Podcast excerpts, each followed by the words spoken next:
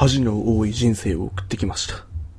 はい、どうも、ベルビスです。よろしくお願いします。えー今回も好き物語やっていきたいと思います。えっ、と、前回ね、40分を超えるクソ長ポッドキャストになってしまったので、えっと、今回は短くいこうかなと思ってるんですけど、相変わらず、えーこのオープニングは一発目に撮ってるので、何分になるかわかんないんですけれども、よかったらお付き合いください。じゃあ、それでは、行きましょう。ゲーム語りはい。えーっと、久々にゲーム語りしていきたいと思います。えーっと、前回ね、小説語りで人間失格言ったので、今回はゲームで、えー、皆さん大好き、あの、シュタインズゲートをね、話そうかなと思っております。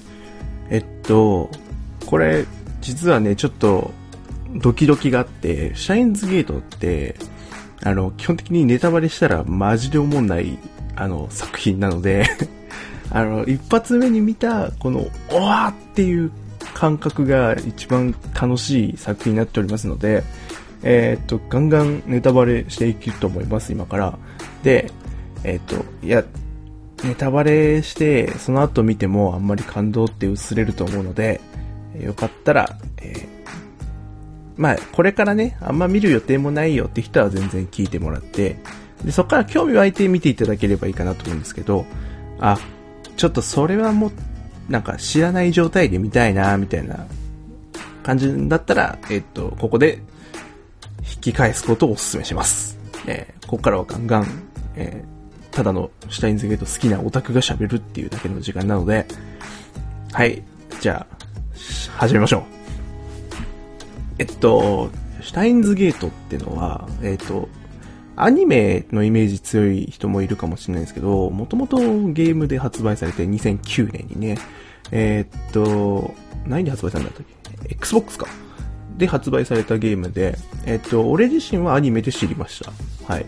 で、ゲームもその後やって、続編もやったんですけど、あのまあ、内容がスッと入ってくるのはアニメかもしれないですね。でも、あれだね、あの、より深く知れるのはやっぱゲームっていう媒体の方が伝わるんじゃないかなって思える作品だと思います。えーっと、一応ね、どういう話かっていう風な説明をね、ちょっとさせていただこうかなと思うんですけど、えーっと、登場人物から説明しますかね。はい。登場人物は、えー、皆さん大好き、岡部倫太郎。狂気のマッドサイエンティストですね。えーっと、まあ、何が何だかわかんないっていう人は、えーっと、東京電機大学1回生の18歳。自称狂気のマッドサイエンティスト。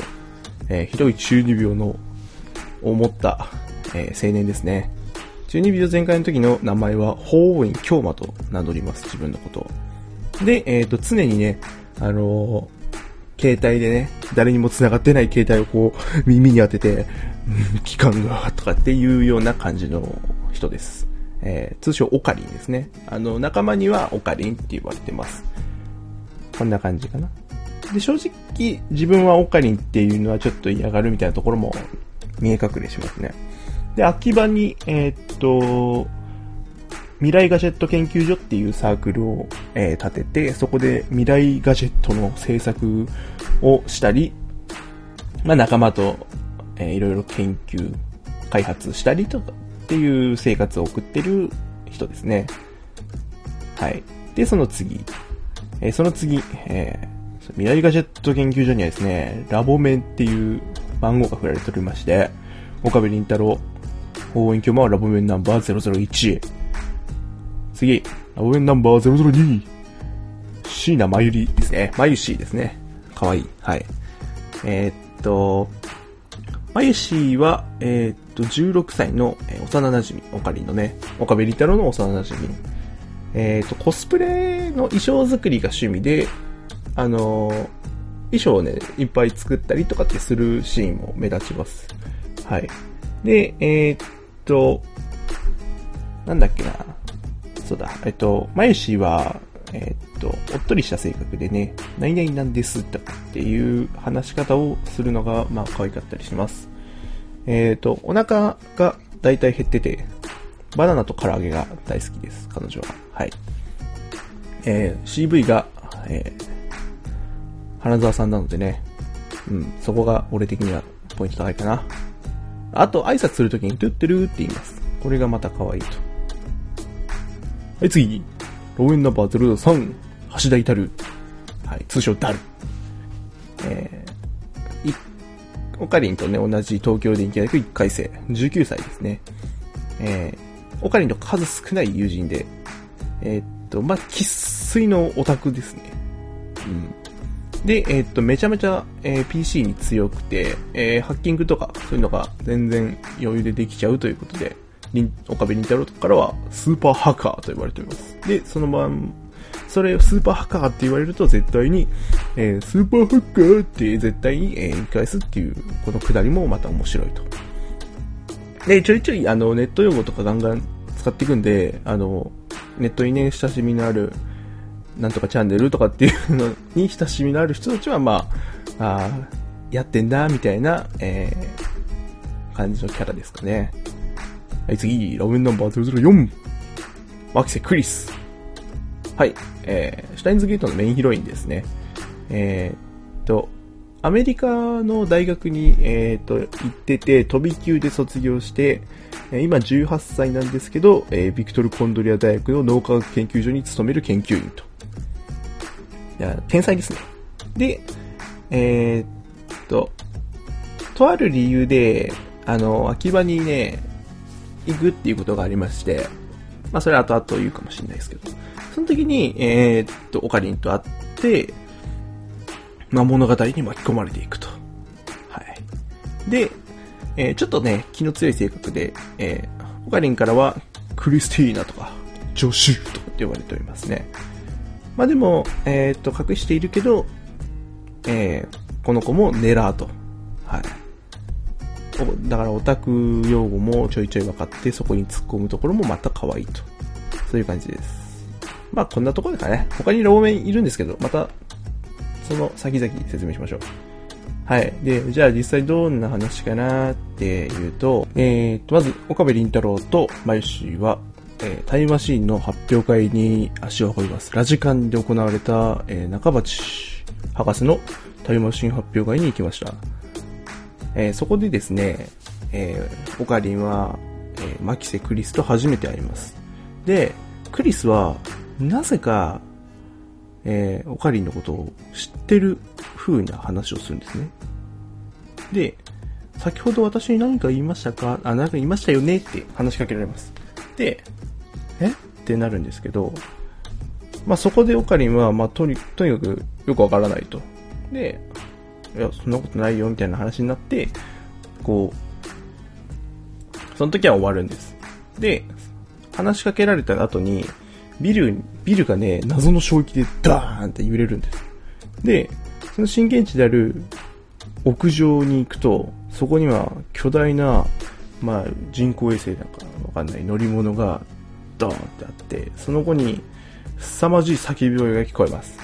下から。うわー。で、オカリンは、何があったのかと思って声の下方にタタタタと行くと、そこには血まみれのマキセ・クリスが横触っていた。で、マキセ・クリスが死んでいるって、えー、オカリンはダルにメールで送ったんですけど、その時突然、こう、めまいがして、はって目が覚めると、脇場の道路のど真ん中にオカリンは立ってた。ここがで、まず第1話でもう意味不明の謎なんですよ。一旦、アニメだとね。で、まあ、ムムってなるじゃん。俺らはね、見とる、こっちはね。で、こう、こっから物語がスタートしていくんです。えー、っと、簡単に言うと、えー、このお話は、えー、SF ものなので、えっと、世界線っていうのを移動するってことで、え、っと、話が進んでいきます。なんで、えー、っと、タイムマシン理論だったりとか、えー、バタフライエフェクトだったりとかっていうのが、えっと、今回にある作品で、えっと、先に言っちゃうと、この、もともと、オカリンがいた、この世界線、えマキセ・クリスが死んでしまうっていう世界線が、え一つ。それから話が進んでいくにつれて、えっと、オカリンたちはなんとね、えっ、と、過去にメールを送るっていう、えー、技術を手に入れてしまうんです。しまうって言い方をした方がいいかな。うん。で、この過去にメールを送るっていうマシンを使うことによって、えー、これを、えー、D メールって名付けました。えー、オカリンはね。で、その D メールを過去の自分に送ることによって、その過去の自分はそれに通りに動くじゃない。そしたら、えー、失敗した出来事だとか、こうすればよかったっていう出来事を変えることができるんですね。で、例えば、じゃあ俺が今日、えー、朝食を抜きにしました。えー、食べない、食べないっていう風にしたとするじゃないですか。そしたら、あ、今日飯食べれずにフラフラだわ、つって、バタッと貧血で倒れちゃった。で、その貧血でハーって起きた瞬間に、俺が朝の俺に D メールを送ると、そのメールを受け取った俺は貧血で倒れるから朝食食えっていうメールを見ると、まあ朝食食うじゃん。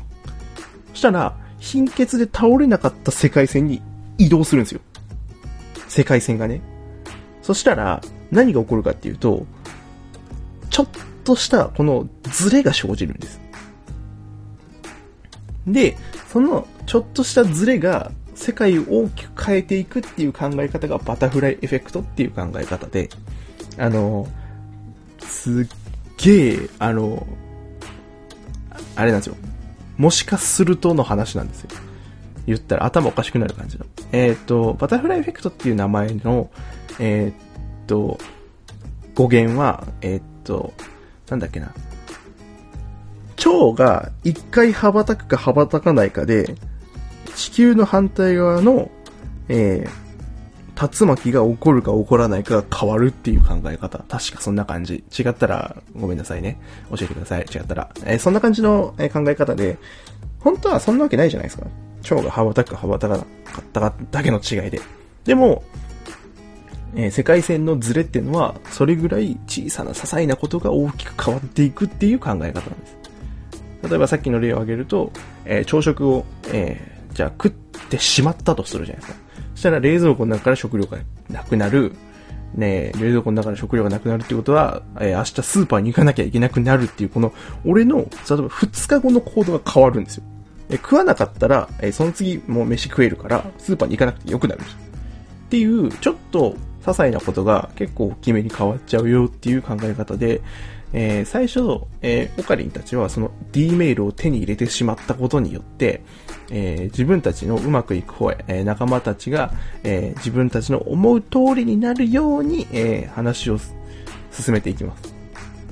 そうすると何が起こるかっていうと、えどんどんどんどん世界がずれていくっていう、え状態になってしまいます。え、それが、じゃあどうなったかっていうと、えー、結果的に、えー、何人かの仲間、えー、ちょっと紹介しようか、ここでね。えー、っと、ここでラボメンナンバーまたまた紹介するんですけど、えー、っと、最初ね、えー、っと、4人、3人かな？の、えっと、願いを叶えるんですね。はい。えー、ラオウェンナンバー005、キリュウさん、ラオウェンナンバー006、ルシバラくん、ラオウェンナンバー007、フェイルスニャンニャン。この3人のね、えー、お願いを聞いちゃうんです。で、そしたらどうなるかって言ったら、えー、っと、秋葉から萌えが消えたんですよ。つまり今の、あの、オタクの聖地みたいな秋葉じゃなくなっちゃうっていう事態にはなっちゃったんです。っていうぐらい、えー、D メールっていうのは、えー、絶大な効果を示す、えー、代物だったと。いうことがまず一つ。えー、これ覚えておいてください。D メールね。で、もう一つ、えー、オカリンたちは、えー、すごいものを開発してしまいまして、えー、それが、えー、タイムリープマシンっていう、えー、ものを、えー、開発してしまいました。で、それに至った理由なんですけど、えー、っと、その、D メールをえー、見つけたことによって、タイムマシンってのも、じゃあ作れるんじゃないかみたいな話になってて、えー、そこで、えー、セルン、えっ、と、現実にもセルンっていう機関があるんですけど、えそれとは全く別のフィクションの中の、え話で、として捉えていただいたときに、えセルンっていう組織がまずあります。で、えそのセルンが、え秘密裏にタイムマシンとか、え時間をね、え転移するっていう、えマシンの、開発をしているっていう情報を手に入れます。で、オカリンたちも未来ガジェットの一つで電話レンジっていうのを開発してて、これが後に、えー、D メールを送ったりだとかタイムリープマシンだとかに使われるんですけど、えー、その、えー、電話レンジで、えバナナを温めます。えバチッと閉めて、ピッて押し押して、チンってなった瞬間に開けると、えバナナがぐずぐずのゲル状になってるんです緑色の。もう食べれる、無味食べても。で、ぐちゅぐちゅになって、これな、なんかおかしいよなって思ってて。で、そう、なんかおかしいよなって思いながらも、でもこれってなんか起きてるよねっていう感覚。えー、オカリンたちとしては。で、えー、なん、なんかあるんだよなって思いながら、えー、そのセルンの、えー、実験結果のところにハッキング仕掛けます。ダルの協力を得て。で、えー、そしたら何が出てきか出てきたかっていうと、えー、セルによる時間転移の実験の記録がどんどんどんどん出てきて、えー、その中には、え人を転移させて失敗したっていう記憶も出てきたんです。で、じゃあこれが、え何、どういう失敗の仕方をしてたかっていうと、えセルによって、えとあるえー、特殊な機械を使って人を過去に送るっていう実験をしました。すると、えー、過去の、えー、ま、新聞記事から読み取るに、え送った人が緑色のぐずぐずのゲル状になった死体で発見されたっていう新聞が確認できたっていう報告が20件ぐらいあるんですよ。バーって。ちょっと、ここでゾッとするんです鳥肌立つんです、俺らはね。で、はぁってなる。ってことは、このバナナも、時間を超えたと。考えれると。ってなった時に、えー、っと、シュタインズゲートの世界の中では2ちゃんみたいなところ、アットチャンネルっていうのがあって、その中で、えー、ジョン・タイターっていう、えー、人物が、いろいろ未来のことについて話すっていうすれが立ってて、で、俺らがジョン・タイターって聞くと、ちょっと前にね、アメリカの掲示板出てきた未来人の話かなって思うんですけど、えその、えー、オカリンたちが今いる、えー、と、世界線ではジョン・タイターっていうのはに来てない。2000年問題とかもなかったみたいな話があって。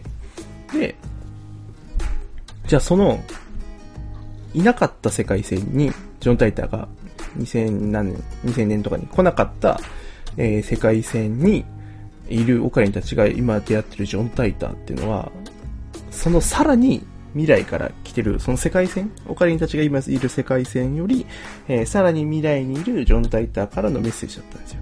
で、先にバシッと言うと、そのジョン・タイターとして、えー、いろいろ連絡を入れたりとかしてるのは、えー、っと、ラブメナンバー008に、まあ、後になる、アマネスズハっていう、まあ本作のキーパーソンですね。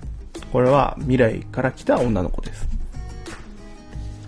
で、あんまり素性をここで言うと面白くなるから、あんまり素性は言えないですけど、未来から来た女の子で、えー、未来を変えようとして現代にやってきたよっていう、えー、女の子です。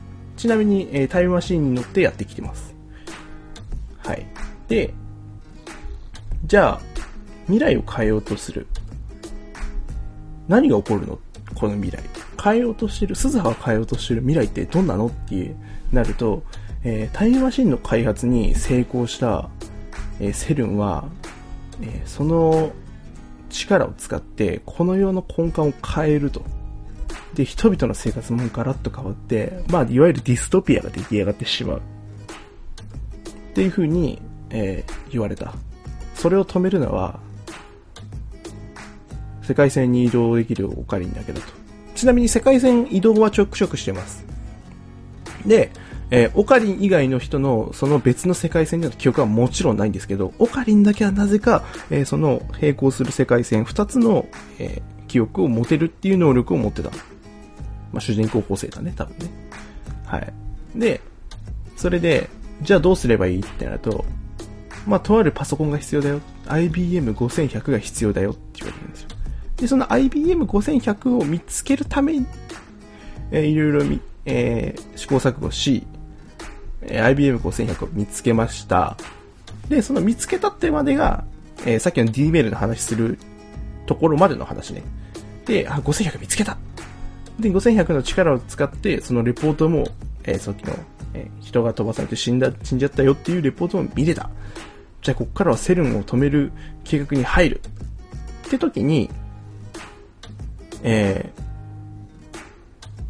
ー、セルンからの、え、資格がやってきて、突然ね、未来ガジェット研究所に、えー、オカリンたちに銃を向けます。で、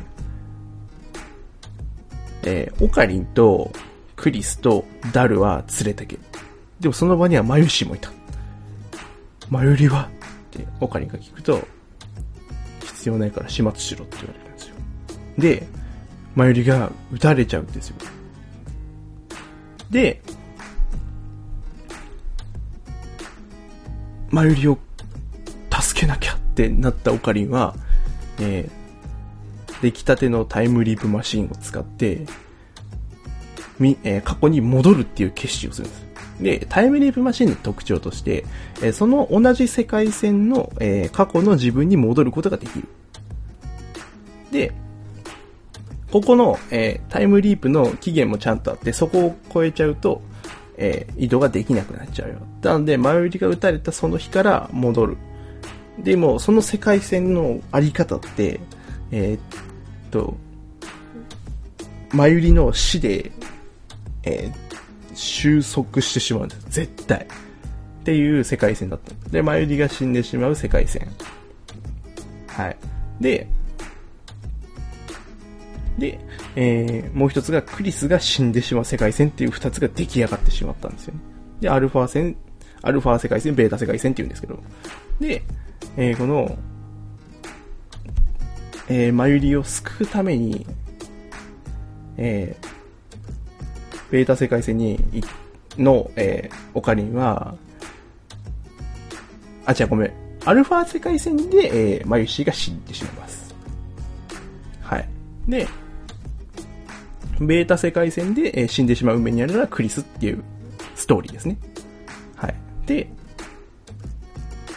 えー、ベータ世界線に行って、マユリを救うために、もう何回も何回もタイムリープをして、えー、やるんですけど、絶対に何かの理由で、マユリが死んでしまう。っていう、えー、世界に収束を起こしてしまうっていう、まあそのね、ずっとずっと試行錯誤してどんどん精神がすり減っていくオカリン、俺たちは見ないといけないんですよ。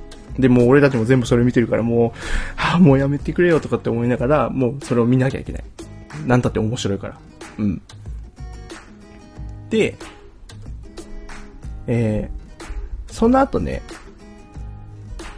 えっ、ー、と、じゃあなんで、あの、マユリが死んでしまう世界線になった、なったっていうか行ってしまったのかっていうと、えっと、クリスが死んでしまうアルファ世界線だと、えっと、そのまま行っちゃうと、第3次世界大戦が起きちゃうんですよ。っていうのも、中鉢博士、最初に話した中鉢博士っていう博士が、えー、そのままタイムマシン研究を進め、タイムマシン開発に成功し、ロシアに亡命し、えー、ロシアで、えー、っと、研究を続けると。で、そのタイムマシンを手に入れると、まあ世界の力のパワー、力のパワーって、バカみたいな言い方だ。えっ、と、力の支配構造が変わってしまうから、えー、どうしても手に入れたいと、大国同士はね。で、アメリカ対ロシアの世界戦が勃発してしまうと。世界戦って、世界大戦が勃発してしまう。で、それに巻き込まれた日本はもうボロボロだと。で、アルファ世界線、えっー、ベータ世界線の、えー、っと、鈴葉が教えてくれました。はい。それを止めに来たんだよって。で、でも、俺はそんなの知らないと。クリスが死んでしまう世界線だぞ、ここは。って言った時に、鈴葉が、えー、第三次世界大戦を、えー、止めるためには、条件がいくつかありますと。えー、中町博士が持ってる、えー、論文をロシアに渡すのを阻止すること。えー、マキセ・クリスの救出だと。もう一つがね。ってなると、もうマキセ・クリスを助ける世界線に行くための話がスタートすると。だった時に、その、じゃあ目的の世界線をシュタインズゲートと名付けた。うん。シュタインズゲート世界線に行ってくれ。っていうのを、えー、鈴葉から教えてもらいます。まあこれが、いわゆるタイトル回収ってやつだよね。えー、ゾッとしますね。やっぱね、シュタインズゲートってこういうことだったのかってで、もともと、えー、オカリンが、えっ、と、ちょいちょい言ってたんですよ。シュタインズゲートって。えー、これがシュタインズゲートの選択か。って独り言で言ってたんです。何かあるたんびにね。でも、それは、えー、まあ、オカリンの中二病の発言でしかなかっただけど、え、まあ、なぜか目的の世界線がシュタインズゲート世界線っていう名前になってた。っていう、まあ、ここでね、どう思うかは、ちょっとまた別の話なんですけど、まあ、とりあえずシュタインズゲート世界線に向かわなきゃならないと。ってなった時に、えー、なんで、過去に戻って、じゃそのアルファ世界線、ベータ世界線か、ごめんなさい。えー、ベータ世界線で、えー、クリスを助けようと、えー、すると。で、行くんですよ。また、ラジカンに。で、クリスの死体が起こる前に、えー、起こる、見つける前に、えっ、ー、と、元々の自分がね、えー、クリスを助けろと。した時に、じゃあ誰がクリスを殺したかっていう話になってくるわけですよ。いや、そこでクリスにナイフを刺して殺したのが中鉢博士だったんですよ。っていうのも、クリスが、えー、ちょこちょこ、えー、論文を発表してたタイムマシン理論の、えー、レポートが欲しい中鉢博士は、えー、娘であったマキセクリスを殺してしまう。はい。で、最初に、えー、オカリンが、えー、屋上に行った時に、叫び声を聞いたと思うんです。悲鳴をね。うわーっていう悲鳴を。その悲鳴って、実は、その、えー、未来から過去に行って、マキセを、マキセクリズを救出しようとしたけど、ダメだったオカリンの叫び声だった。結局刺されちゃう。で、しかも、えー、まあこう、もみくちゃになって自分がナイフをクリスに刺してしまったって時の叫び声だったんですよ。うわーっていうね。で、ちょっと一旦未来に戻ろうってなって、えー、オカリンは一旦未来に帰ってきて、未来ってまあ、言い方があれだな、まあ、現代だよね。過去から現代に戻ろうって言って、まあ過去っつっても2週間とかぐらいの過去なんだけどね。で、え、失敗したと。俺には世界線を変えることなんて無理だと。世界線を変えるなんてことは、人がやっていいことではなかったんだと。えー、もう、絶望ですよね。オカリンがっかりしちゃって。で、その時に、マユシーが、もうオカリンがもうダメだってやってる時に、マユシーがオカリンのほっぺた、ーンって叩いて、もう、俺そこのシーン大好きなんだけど、スパーンって叩いて、オカリンの目を覚ますんですよ。オカリンはそん、そんなことで諦める人じゃないよって。オカリンは私のためにね、この話はまたいいんですわ。ちょっとまた後で話そう。これはちょっと別だ。うん。別で話します。えー、っと、で、えー、まあ、とにかくいろいろ、えー、マユシーに説得されて、で、その時に、実はね、実は、えー、その、最、一番最初にマキセクリスの死体を発見して、えー、マキセクリスが死んでたっていうメールを送って、えー、別の世界線に移ってしまう前にね、一個メールが来たんです、オカリンのところに。えー、と、ビデオメッセージがね。で、それの、それを受け取った瞬間のオカリンってビデオメッセージ見れなかったんですよ。なんか砂嵐でザザザザザザってなってだけ。でも、今ならそのビデオメッセージが見れるよってスズハに言うんですよ。まあ、ここはなんでかっていうと、えっ、ー、と、マキセ・クリスの救出に失敗したっていう、えー、今の世界線なら見ることができるんですよ。つまり、受け取った時のオカリンは、えー、もちろん、えー、マキセ・クリスを救出するなんてことも考えてないし、もそもそもマキセクリスと、えー、そんなに、え、仲も深まってなかった。えー、世界線の行ったり来たりで、えー、無限に、その、何し、1週間2週間をこう行ったり来たりするっていうこともなかった。っていう状態だから、もちろん見ることはできなかった。でも、今なら見れる。マキセクリスの救出に失敗した今なら。っていう風になって、えー、見ます。見れます。はい。そうすると、まあ、未来のオカリンからのメッセージだったんですよね。で、その未来のオカリンが言うには、えー、世界を騙せと。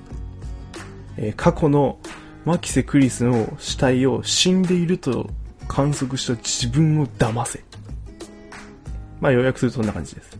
まあ、簡単に言うと、えー、生きているマキセ・クリスを死んだと思い込ませろ。過去の自分に。そうすればマキセ・クリスは生きたままその世界線は続く。そこがシュタインズゲート世界線です。っていう風な、まあ、これがまたイケボでかっこいいシーンだったんですよ。で、もうそこでオカリンはもう、もう、完全復活よね。高笑いして、俺は法院今日はって言って、えー、また行きます、過去に。で、オカリンはどうしたかっていうと、中町教授がクリスを刺す寸前にオカリン来て、俺に刺してみろ。お前は俺を刺すことはできない。で、刺しちゃうんですよ、ブスーって。そしたら、オカリン血まみれで、あーってなって血まみれだけど、えー、その前に、えー、クリスは、えー、気絶させておきました、スタンガン使って。で、その気絶したクリスのところに自分で刺された傷に手入れて、うわーっつって血いっぱい出して、えー、その血の上で、えー、クリスを寝かせて、また未来に帰った。これが、えー、シュタインズゲートに至るせ、えー、方法だったと。そうすると、えー、この、えー、マキセ・クリスの死体を発見した自分は、マキセ・クリスが死んだと思うけど、クリスはただただ気絶しているだけ。それだけの世界線ができてしまう。そうするとシュタインズゲートに至ることができるっていう、まあ、もう全部ひっくるめて、もう、1話からの伏線がまるっと回収されるんですよ。全、24話あるんですから、アニメ。24話かけて、1話の伏線が全部回収される。で、1話の伏線の量がすごくて、ここからもう、えっ、ー、と、ストーリーはあんまり関わらないんで、えー、ネタバレも特にないけど、まあネタバレ、嫌な人はもう聞いてないと思うけど、えー、1話、アニメのね、えっ、ー、と、伏線の量えぐくて、例えば、えー、もう、えっ、と、オカリンが、え未来からやってきて、えマキセ・クリスを救出しようとしているっていう世界線ではあるので、同時にね、えオカリンが初めて、えー、マキセ・クリスの死体を見るっていうシーンでもあり、えー、同じ世界線で、えー、救出をしようとしている世界線でもあるがゆえに、えー、階段を駆け上っていくシーンがあるんですけど、えー、っと、しっかり足跡2人分になってます。よーく聞くとね、1人しか、岡に1人しか走ってないシーンなのに、しっかり2人分あります。で、悲鳴も聞こえてみたいな。まあそんな感じでガンガン伏線があるんで、2回美味しいアニメ。見ててね。で、あのね、ゲームもね、俺はやってほしくて、このシュタインズゲートっていう物語、この、まあ、緻密に練り込まれたこの時間と世界線とっていう、この、えー、話を、まあ、存分に堪能するには、俺はやっぱり、えー、っと、あの、今ね、全然売ってるシュタインズゲートのゲームの手法が一番いいと思うんですよ、媒体として。アドベンチャーゲームね。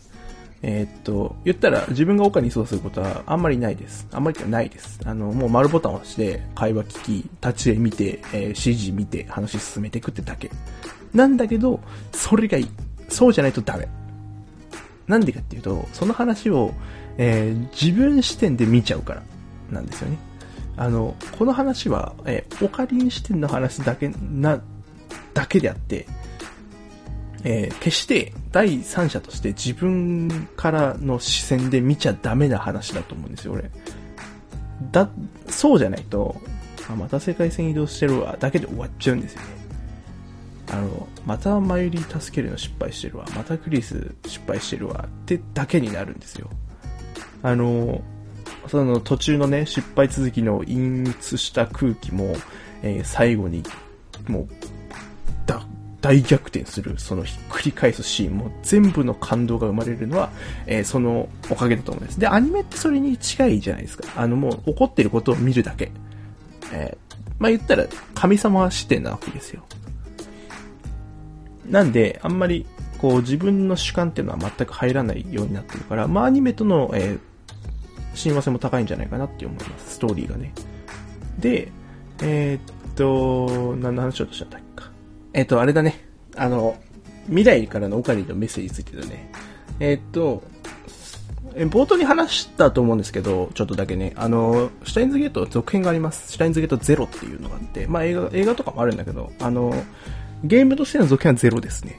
えっと、まあ、このゼロももちろん俺やりまして、ゼロもゼロでね、すっげえ面白いんですよ。あの、言っえー、ゼロの、えー、話は、簡単に言うと、えー、マキセ・クイスの救出に失敗して、ダメだってなったオカリンが、えー、そのまま、えー、オカ、えっ、ー、と、シュタインズゲート世界線に行くことなく過ごした、えー、話です。なんで、えっ、ー、と、もちろんクリスは、えー、登場しませんし、死んでるのでね、シュタインズゲートに行ってないので、あの、絶望しっぱなしやしっていう、もう最初からうつうつ展開でスタートなんだけど、まあ、これゼロも面白いです。まあ、またゼロの話もしようかなって思うんですけど。で、その未来からのオカリンのボイスメッセージ、まあアニメの一番熱いシーンよね。それを送ってきたのも、えー、シュタインズゲートゼロの、えー、世界の、えー、オカリンです。なんで、えー、じゃあどうやってそうねまで至ったのかっていう話をしてくれるのがシュタインズゲートゼロなんですよ。まあだから続編出すにしちゃ一番いい続編の出され方するよね。えー、シュタインズゲート好きにはね。たまんねえっすよ、ゼロ。あの、見てください、ゼロもぜひ。見た上でまたどうせやると思うんで、あの、その回も見てほしいってぐらいにはおもろい。でね、シュタインズゲートね、あの、すごい、あの、題材が中二病っぽいんですよ。どうしても。世界線だとかっ。でも、あのね、てかまあ、オカリも中二病全開だしね。で、それをね、いたたたたってね、こんなやついたらやべえよ、みたいな目線じゃね、だんだん見れなくなるっていうのも一つ面白くて、あ、こいつかっけえわってね。あの、世界一かっけえ中二病だわってどんどん思ってくるっていうのもまた一つ面白いところだと思うんです、僕。あの、法院今日もって最初自分のことを叫んだ時に、うわ、何こいつってめっちゃ思ったけど、あの、最後に、えっ、ー、と、自信取り戻して、その未来のオカリンからのメッセージが来て、えー、自信取り戻して、えー、この世界は俺で変えるみたいなところで、おい、今日はっていう時はマジでやばいからね。あの、鳥肌立ちまくりだからさ、あの、すごいよね、と思う。同じセリフでここまで、ね、抱える感情が違うのかって、すごい面白いって思うよね。あの、ちなみにゼロは、えっ、と、もうしっかりマキセ・クリスの救出に失敗しているので、基本的に、えー、法王院京馬じゃないです、オカリンは。もうずっと岡部倫太郎です。でも、えー、ゼロでもとあるシーンで法王院京馬が復活するんですけど、まあまたそれは次回の話になるんだけど、そこもね、まあ鳥肌立つからぜひ見てほしいってところかな。はい。こんな感じかな。なんか、ざっくりストーリー開発しただけで終わったな。なんか、まあ、もっと好きなところ語ろうと思えば、語るかうん。語りましょう。えー、っとですね、なんかこういう話になると大体好きなキャラ誰って話になるんですと、で、と思うんですわ。で、俺はね、最初、えー、クリス派でした。はい。クリスが可愛くて仕方がなかったです。はい。えー、でもね、でもね、と、俺は言いたい。あの、ゼロを見ると、マユシーなんだよな。あのね、マユシーなんですわ、今は。ごめんなさいね。あの、クリス好きな皆さん。もしくは、漆原ルカ、ルカが好きな皆さん。すいませんね。フィルスニャニア好きな皆さんすいません。えー、僕はマユシー派です。えー、ゼロを見ると、必ずマユシー派になると俺は信じてます。はい。えー、ま、まあ、マユシーほど、けなげで可愛い子はいないよねって思うよね。ゼロを見るとね、なおさら。うん。よかった。あでね、シュタインズゲート、えー、無印のね、えー、方は、あの、まあ、とにかく、クリスがメインヒロインに置かれてるので、クリスが可愛く見えるのは、まあ、当然といえば当然ですよ。あの、言ったら、えっ、ー、と、マユシーを助けるために、まあ、自分が死ぬって分かってるのに、えー、いや、でもそっち行きなさい、岡部っていうシーンもあり、ちょっといい感じになるシーンもありで、まあまあ嫌いにならない理由ないよな、みたいな構成の仕方してるんで、ちゃんと。えー、っと、まあしっかり、俺もクリスのこと好きになりましたしね、普通に。うん。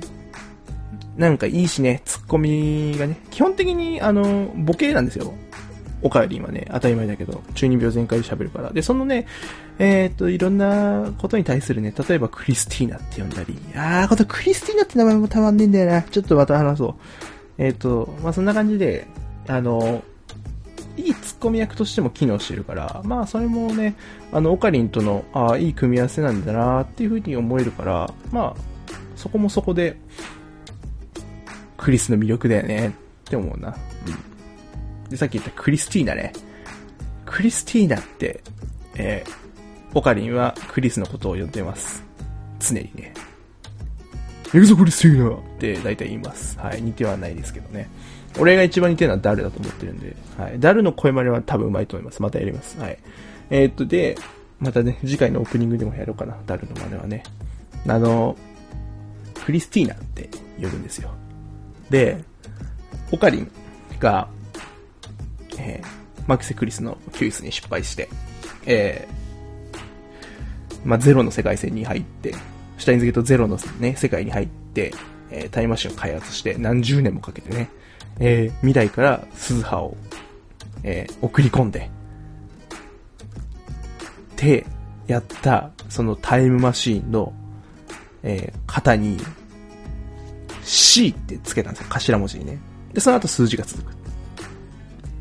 その C、何の C かわかるかって問われる、まあその、オカリンとのボイスメッセージ、えー、ビデオメッセージのどえー、送られてきたビデオメッセージの中で、えー、そう聞く、えー、シーンもあります。この C が何を意味するかわかる、わかるようだ。で、その時に、オカリンがちっちゃい声で、クリスティーナって言うんだよね。はぁってね、ああ、失敗してもなお、クリスのことを思い続け、クリスを助けるために、えー、命を捧げ、ボロボロになりながら作ったタイムマシンに、C ってつけるかお前と。ああ、よかったね。うん。あの、いろいろ伏線伏線って言うけど、俺はそこが一番好きだったな。クリスティで、もう一つね、シュタインズゲートって名付けたのは、えー、もちろん未来のオカリンです。はい。えー、それで、なんで名付けたかっていうのも、えー、わかるシーンがあるんですけど、まあ、それはね、ぜひ見て鳥肌立ててください。はい。ここはね、一番俺鳥肌だと思うんで、あの、一番かっこいいと思うんで、見てくださいということですね。こんなもんすかね、今日はね。はい。じゃあ、ちょっとね、これ以上喋ると暴走が止まらなくなりそうなんで、止めます。はい。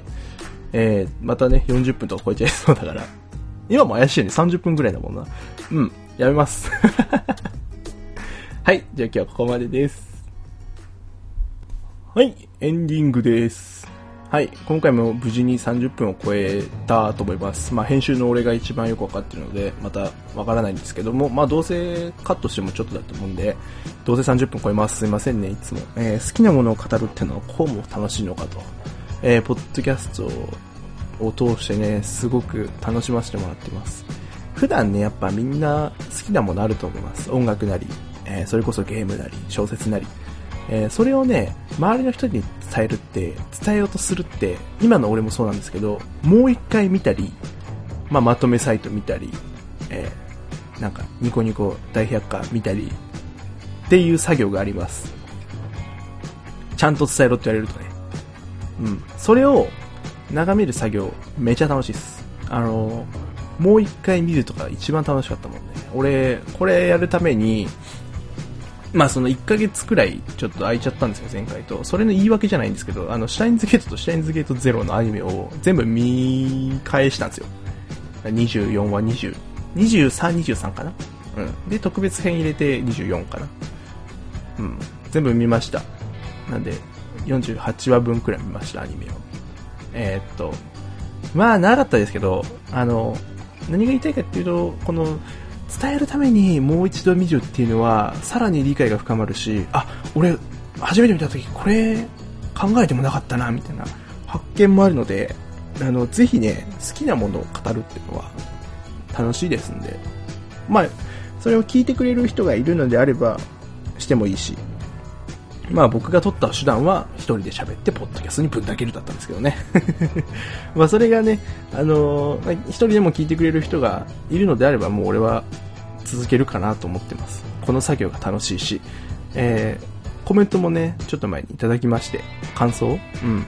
あのー、まあまだお一人だけなんですけどね、あの、ツイッターの方でも一人いただきました。まあ全部で二つきましたっていうのをもらった時はまあ嬉しかったですね。自分の好きなものを語って自分のやりたいことをやって、それを聞いてくれるっていうのが、まあ一番、なんていうか、幸福な時間だなっていうふうには思ってます。で、まあ続けます。この長い間ね、多分。えー、またこんな感じで、あの、次の好きなものを語るために、ちょっと時間をいただくとは思うんですけども、あんまり、あの、気長に、ああんまりこうね、まだかまだかって待たれると、俺が死んでしまうので、まあ、ゆっくり、あ、またあいつ変なこと喋って、また30分超えるんだろうなぐらいで見ていただけるのが一番いいのかなと思っておりますんで、よかったらまたお願いします。で、あの、さっき申した通りね、あの、感想なり、これ喋れだと。あれ知ってっかお前と。あれ知ってんならぜひ喋ってくれよみたいなのがあれば、よかったらね、教えてほしいです。伝えたいです、俺も。みんなの好きを共有したいです。はい。よかったらでいいんですけどね。あの、メールなりいただけると幸いですと。励みになりますと。